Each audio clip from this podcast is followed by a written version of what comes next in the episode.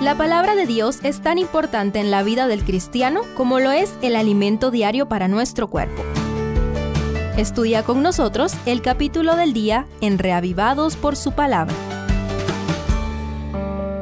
Deuteronomio 5. Repetición de las 10 palabras escritas por el dedo de Dios. En Éxodo 20 vimos que no son prohibiciones, sino promesas que procuran el amor que anticipa el reino de Dios. Hoy analicemos, primero, comunicación personal. Ambas versiones inician enfatizando que los mandamientos fueron pronunciados por Jehová a oídos de todo el pueblo al pie del monte Horeb, como la máxima revelación de Dios a su pueblo. En esta recapitulación se enfatiza fabulosamente la intención divina de una relación personal y estrecha con la generación que recibiría la tierra prometida. Jehová nuestro Dios hizo un pacto con nosotros en Horeb. No con nuestros padres hizo Jehová este pacto, sino con nosotros, todos los que estamos aquí hoy vivos. Cara a cara habló Jehová con vosotros en el monte de en medio del fuego, declaran los versos 2 al 4. Cuán fácilmente perdemos de vista el sentido personal de toda la revelación divina. Cada vez que leas la Biblia, recuerda que Dios está hablando contigo, no solamente con Israel, no solo con los doce apóstoles. Él quiere algo íntimo contigo, y cuanto más cuando vuelvas a los diez mandamientos escritos por su propio dedo. Segundo, repetición de los diez mandamientos.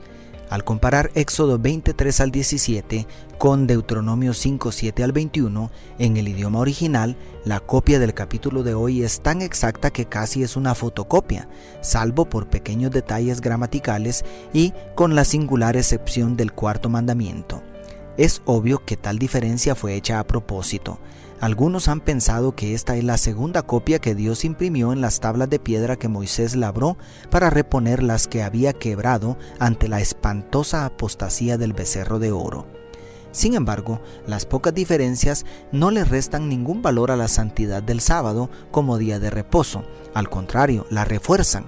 Mientras que Éxodo 28 inicia con el infinitivo recordar, Deuteronomio 5.12 inicia con otro infinitivo, guardar la primera generación que venía de varios cientos de años de esclavitud, donde pudieron olvidar el reposo sabático ordenado desde la creación, necesitaba recordar.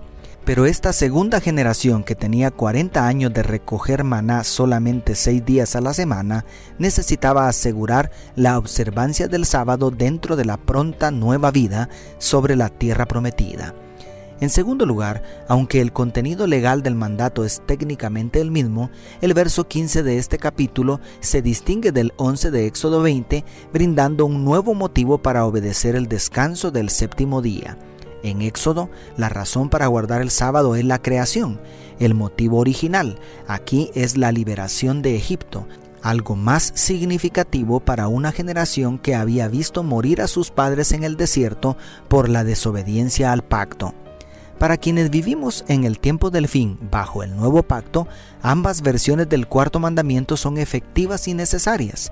Después de una terrible era de oscurantismo, cuando fueron pisoteados los mandamientos de Dios y especialmente el cuarto fue casi sepultado, nosotros necesitamos acordarnos del sábado para santificarlo.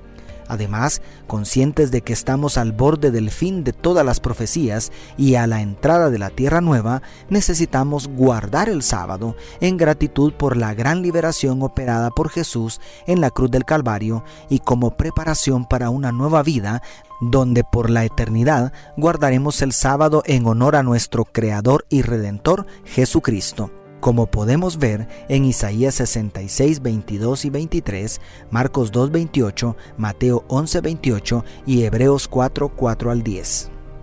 Y tercero, rechazo israelita. Lamentablemente se vuelve a repetir el grosero rechazo de Israel hacia Dios. No quisieron volver a escuchar la voz del Señor. Rogaron a Moisés que él subiera al monte y nosotros oiremos y obedeceremos lo que tú nos digas, según los versos 23 al 27. Sin embargo, Dios lo toma por el lado amable, enfatizando la promesa de obedecerle, declara en el verso 29. Ojalá siempre tuvieran tal corazón que me temieran y guardaran todos los días todos mis mandamientos, para que a ellos y a sus hijos les fuera bien para siempre.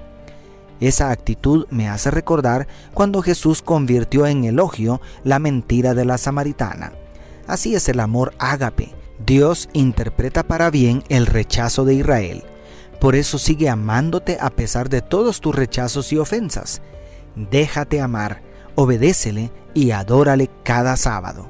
Dios te bendiga, tu pastor y amigo Selvin Sosa.